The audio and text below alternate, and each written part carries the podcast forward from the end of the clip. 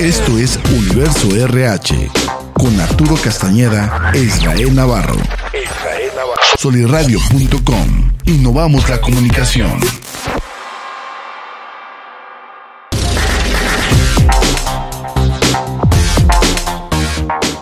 Hola, hola, ¿qué tal mis queridos emprendedores? Me encuentro muy contento como siempre una vez más en su episodio de Universo RH en compañía de mi amigo y colega Arturo Castañeda a través de la producción de aquí de la casa solirradio.com con un tema muy interesante, muy importante Arturo, la importancia de las empresas tractoras o anclas en una región aquí el caso en particular de Tesla en Monterrey. Vamos a subirnos al tren del mame, vamos a hablar de esta parafernalia de Tesla que todo mundo ha estado haciendo memes y platica, habla y dice que va a derramar 4.500 millones de dólares en Monterrey y en la zona conurbada, pero yo tengo muchas dudas. No sé si vienen de un solo chingadazo esos 4.500 millones, lo van a dispersar poco, a poquito en cierto tiempo, pero cuánto tiempo, en qué se va a invertir. Yo no sé absolutamente nada, pero por eso estoy aquí con un experto y especialista del tema de la importancia de cuando llegan empresas tractoras y que impulsan toda la economía de una región y sobre todo en un rubro que en este caso pues son las tecnologías de la información y todo lo que es la innovación. Sí, sí, eh, un tema muy importante. Muchas gracias a mi Cristian ahí en Controles, como siempre, y a nuestra casa productora Soliradio. Fíjate que lo dijiste muy bien. Vamos a subirnos al tren del mame. Eh, datos duros o vámonos un poquito sobre el tema. ¿Qué sucedió anteriormente? A muchos de los eh, que nos están escuchando o que nos ven a través de nuestras redes sociales les tocó cuando llegó Kia a pesquería. Kia llega a pesquería a Nuevo León, allá en tiempos del, Bronco. Este, llega también a un área, pues vamos a llamarle semidesértica. Es un área de muchos acres o de, digo, mucho espacio. Y empieza poco a poco a este, construirse. Como bien lo dijiste, Kia ensambladora, empresa tractora y de ahí empieza toda la proveeduría. ¿Qué sucede ahorita si alguien va a Pescorea, como se le llama comúnmente esa área? Tiene mucha vida, digo, en cinco o seis años eh, cambió completamente. Eh, vas a ver desarrollos, vas a ver desarrollos inmobiliarios, vas a ver mucha economía, vas a ver este, muchos servicios y obviamente también vas a ver eh, muchas áreas de oportunidad y áreas de hacer negocio. Tesla, qué bueno. Digo, la verdad de las cosas es que qué bueno que se quedó en el norte. Torreón tiene que, o la laguna como tal, tiene que tener claro que todo lo que nos derrame, este, eh, esa inversión, va a servir para la región y se va a ver, se va a notar, se va a sentir.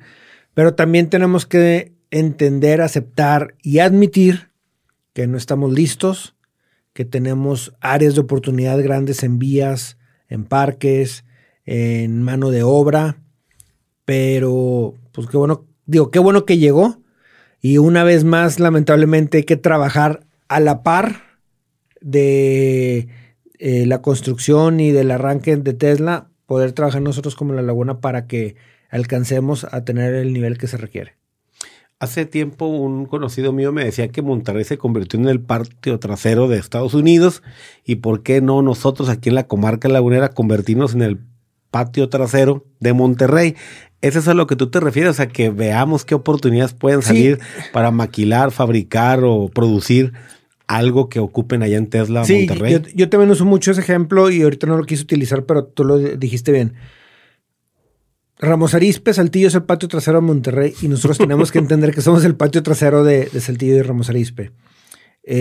nos falta, vamos en buen camino. Digo, esta administración, al igual que muchas otras administraciones, están poniendo su granito de arena, las cámaras, las asociaciones lo están haciendo también, pero vamos a ser realistas. Una inversión de ese calibre no tiene cabida en esta ciudad. Entonces, donde se puso, creo que se puso en un muy, muy buen lugar estratégico está a la mitad y a la mitad, o sea, entre eh, Nuevo León, entre Coahuila, este, obviamente también son muchos factores los que, que, considerar, pero siendo sinceros, van a necesitar mucha mano de obra y espero que todos nuestros ingenieros, espero que todas nuestras autoridades educativas y espero que también este, los niveles de gobierno estén preparándose y otorgando los suficientes recursos para que se pueda cubrir la demanda de mano de obra, porque es mano de obra muy especializada, es mano de obra técnica y es mano de obra que tiene que tener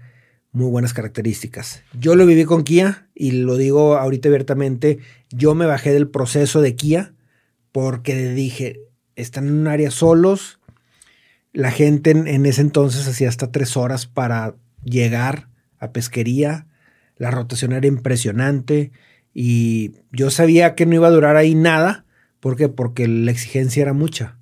Entonces, ya tenemos el ejemplo del, reciente, de Kia, cómo llegó, qué ha necesitado, qué se le ha, podido este, entregar para hacer negocio. Ok, ahora viene una empresa que ahorita trae todo el bluff, que ahorita trae este, eh, toda la atención, pero también hay que entender que así como trae todo eso, va a demandar también en, en ese sentido. Bueno, el tema del día de hoy precisamente es en eso, porque llega Tesla y le pega a la mesa y tumba todas las piezas del tablero de ajedrez y se hace un nuevo juego.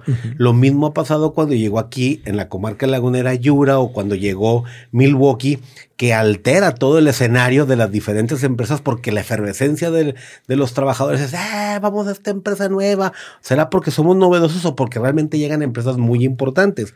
Llega Tesla a Monterrey y hasta yo he escuchado en las carnes asadas en esas últimas semanas, o sea, ya gente del Torreón está pensando a migrar para Nuevo León porque quieren ir a explorar a ver qué, qué, qué es, cómo es, qué se siente pero te escucho, no sé, en ese tono de voz, ¿estás convencido, no estás convencido? ¿Crees que le venga a aportar a la región innovación, creatividad, alta tecnología? ¿O crees que es puro espejismo y al rato nos vamos a dar cuenta que no es exactamente lo que nos esperamos? ¿Tú qué crees por tu experiencia en 20 años en diferentes industrias y sobre todo de nivel de empresas tractoras, ¿no? Mira, es buena noticia y eso siempre lo he dicho, es buena noticia, pero ya pasó el momento de la buena noticia. O sea, ya, ya tenemos que aterrizarnos a nuestra realidad. Es muy buena noticia, es muy buena inversión, va a subir el nivel de exigencia, sí, sí lo va a hacer, pero también hay que aceptar nuestra realidad, como lo, lo he venido comentando. Nos falta para llegar a tener esa mano de obra especializada que se necesita. Un ejemplo para todos los que este, les encanta compararnos con Gringolandia, vayan a McAllen. A McAllen y alrededor, el nivel, la gente, la cultura y todo lo que está sucediendo alrededor de Austin ha cambiado. Sí, sí ha cambiado. Sí se ve, sí se ve. A quienes van mucho a, a McAllen, sí, sí se ve, sí se siente, sí lo puedes percibir. Lo mismo va a pasar con Tesla como pasó en su momento con que detonó la región. Sí, qué bueno que se quedó, sobre todo en el norte. Digo, qué bueno que se quedó en México, pero sobre todo en el norte, porque a nosotros nos beneficia. Pero tenemos que también entender que Tesla y Elon Musk tienen una manera muy peculiar de ver el mundo, de conducirse y de hacer las cosas. Entonces, si queremos reaccionar de la misma manera, si queremos hacer las cosas igual y si queremos este, buscarle nosotros cómo nada más vamos a ganar, no lo vamos a lograr. Tenemos que hacerlo ahora sí como equipo, como ciudad, como región y tenemos obviamente también que aprovechar el momento porque si es exitoso, todos ganamos. No es exitoso, todos perdemos. Bueno, yo te lo digo, esta pregunta nace porque vi también hace un par de semanas en LinkedIn este meme donde está en una bolsa de dormir la ex CEO de Twitter. de Twitter y donde la gente decía, bueno, de nada sirve matarte y entregar tu vida y tu alma, tu vida, cuando alguien te va a correr. O sea, ¿tú crees que la mentalidad de Elon Musk si venga así a través de su CEO que dirijan esta corporación en Monterrey que se hace nivel de exigencia y de ultra especialización?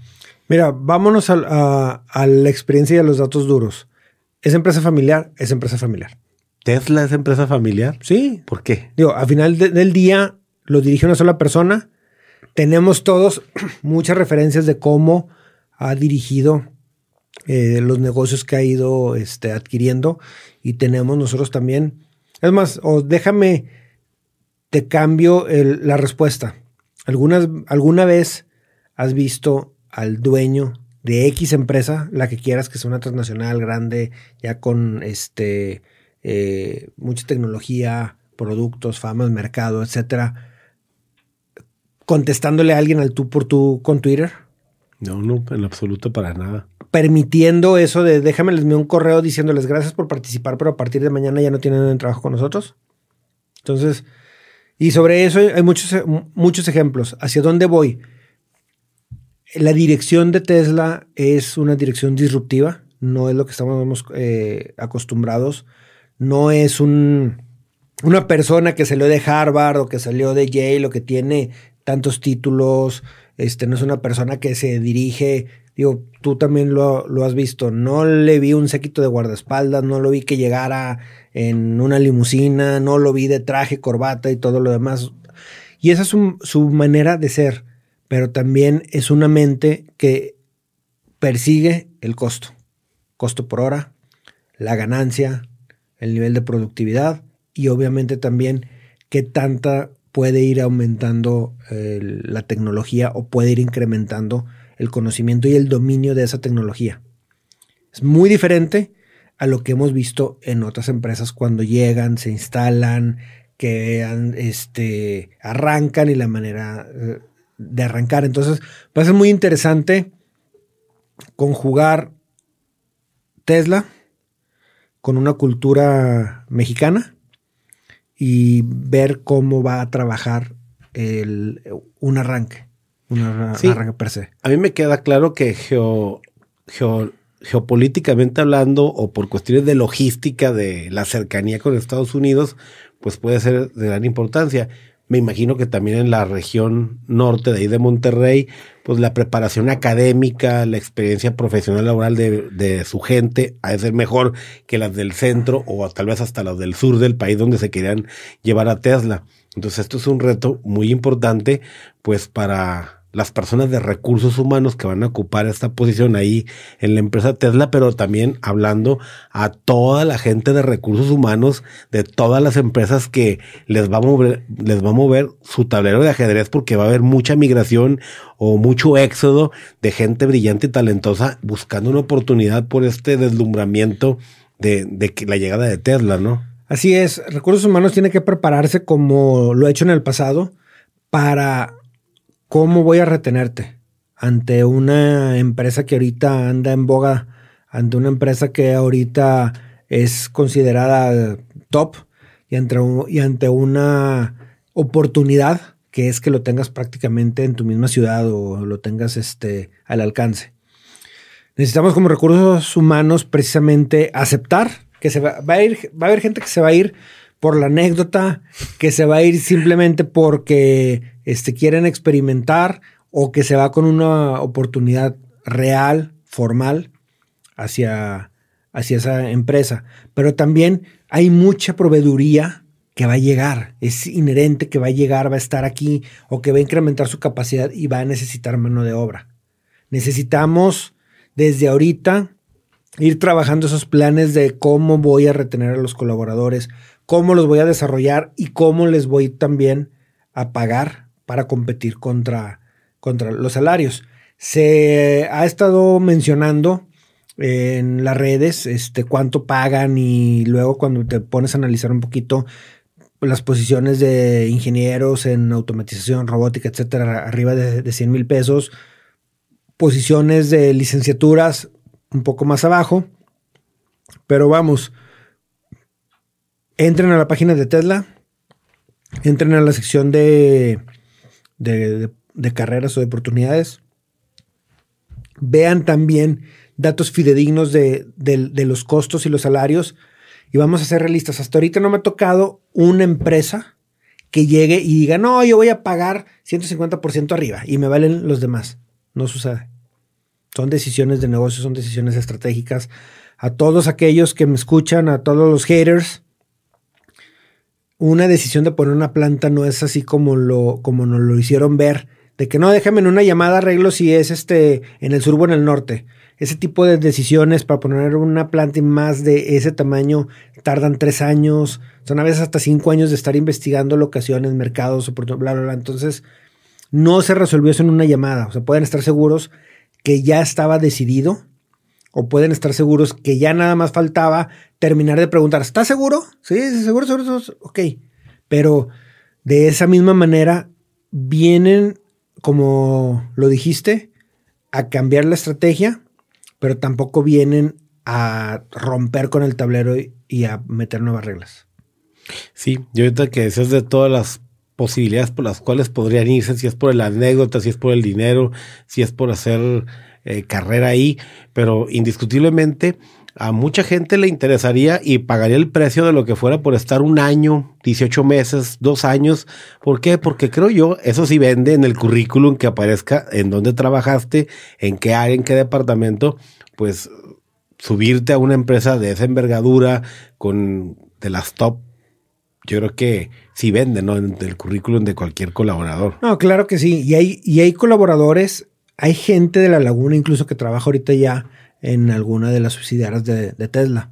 Entonces, acérquense a ellos. Digo, la teoría de los seis grados de separación de algo puede servir en estos momentos como para que encuentres a alguien que conoce a alguien que actualmente trabaja ahí para que te pueda ayudar a entrar. Aquí los títulos no van a ser la opción. Eh, conozco el proceso de Tesla y el proceso es prácticamente el cómo tu experiencia me va a ayudar dentro de mi organización. O sea, ¿qué de lo que tú haces? Como lo hemos comentado en muchos otros capítulos, ¿cómo me vas a resolver este problema? ¿Y qué experiencia traes resolviéndolo? No lo que se te ocurra ahorita. Dime, o sea, en el pasado, ¿cómo lo resolviste? ¿Cuáles fueron los resultados? ¿Cuáles fueron los aprendizajes? ¿Y qué cambiarías o cómo lo, aplicarías dentro de mi organización? Así es el tipo de entrevistas. Entonces, es algo diferente. Yo conozco gente que trabaja, este, tengo eh, amistades que trabajan para la parte de SpaceX y por eso te puedo decir con esa certeza que es disruptivo en muchos aspectos. En otros aspectos, sí, es muy buena oportunidad, es mucho renombre para un currículum y también se puede hacer carrera, este, puedes tener acceso a un buen plan de vida y carrera en esa organización. Pero lo primero, lo primero, lo primero, lo primero es estar listo para poder ingresar al proceso. Y creo yo que todavía hay mucha gente que no está lista y va a moverse por el simple hecho de decir, sí, voy, me pongo allá afuera, este, y me van a contratar porque sé que necesitan ahorita manos. El otro día estuve en una reunión ahí del Implani en el municipio y por ahí se hablaba de que en este último año han llegado muchas inversiones y que el próximo año, o sea, durante todo este año y el próximo van a llegar otras 16 inversiones.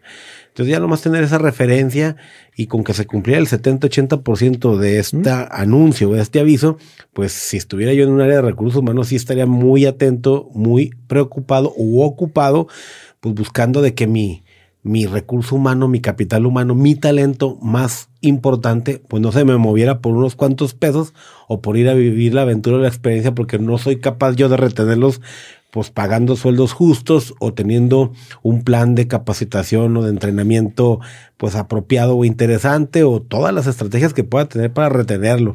Ya los que realmente no sean productivos, competitivos, si se quieren ir, que se vayan, pero definitivamente sí estaría muy atento a mi talento. Ahora, este es el momento también indicado para ver qué tienes en la banca. ¿Quiénes de tus jugadores están en la banca? ¿Quiénes están listos? ¿Quiénes han estado esperando esa oportunidad? ¿O qué tienes que hacer para desarrollarlos y tenerlos listos para ese momento en el que nos toca entrar de cambio? No es buscar que no crezcan. Es buscar que, como lo comentaste ahorita, tu talento clave lo puedas retener, pero también puedas desarrollar nuevos jugadores para que sigas creciendo, sigas este, también cambiando la manera de hacer las cosas y te vuelvas competitivo. Y el tema del salario es crítico.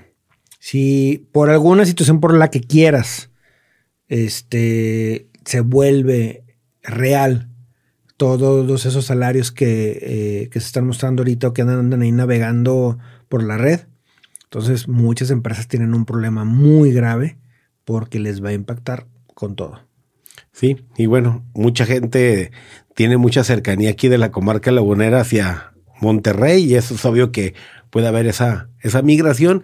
Y algo que me llevo, pues es estar visualizando qué oportunidades tanto de negocio como del tema de recursos humanos a la llegada de Tesla, pues puede haber porque va, porque de que va a haber ese flujo migratorio de gente de Torreón hacia allá, eso es una realidad.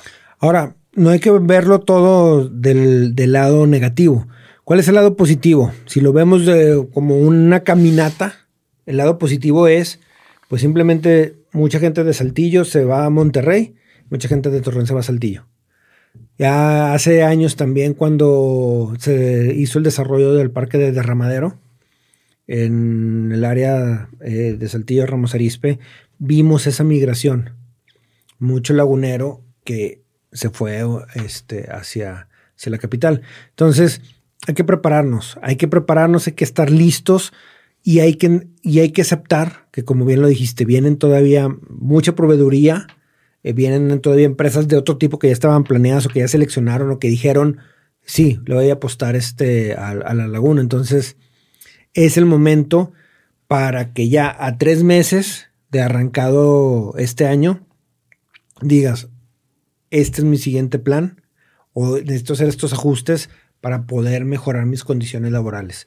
Pero yo veo que en muchas eh, organizaciones seguimos batallando en aceptar el que tenemos que mejorar nuestras condiciones laborales. No queremos hacerlo. Pues esto solamente era una probadita, una embarradita para subirnos al tren del mame hasta parafernalia de Tesla, que se ha sabido mucho en redes sociales y en medios de comunicación.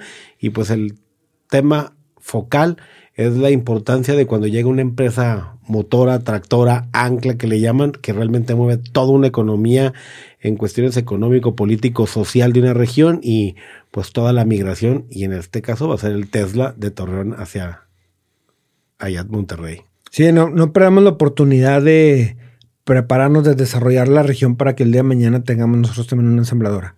Hay mucho por hacer. Esa es una meta que debería de ser una clave, yo creo que de el gobierno actual el, y gobiernos futuros, pero en el Inter eh, hay que celebrar la llegada de, una ensambladora tan cerca y hay que prepararnos precisamente para poder aportar, para poder abonar eh, con talento, para poder abonar, abonar con eh, planes de, de, trabajo, de desarrollo, de negocios que obviamente nos ayuden también a nosotros a seguir ganando con esto. Arturo, no nos resta más que despedirnos y decirle como siempre a toda la gente que se nos sigan como cada semana. ¡Ánimo campeones! Libertad en comunicación. Sunirradio.com. Suscríbete en Spotify.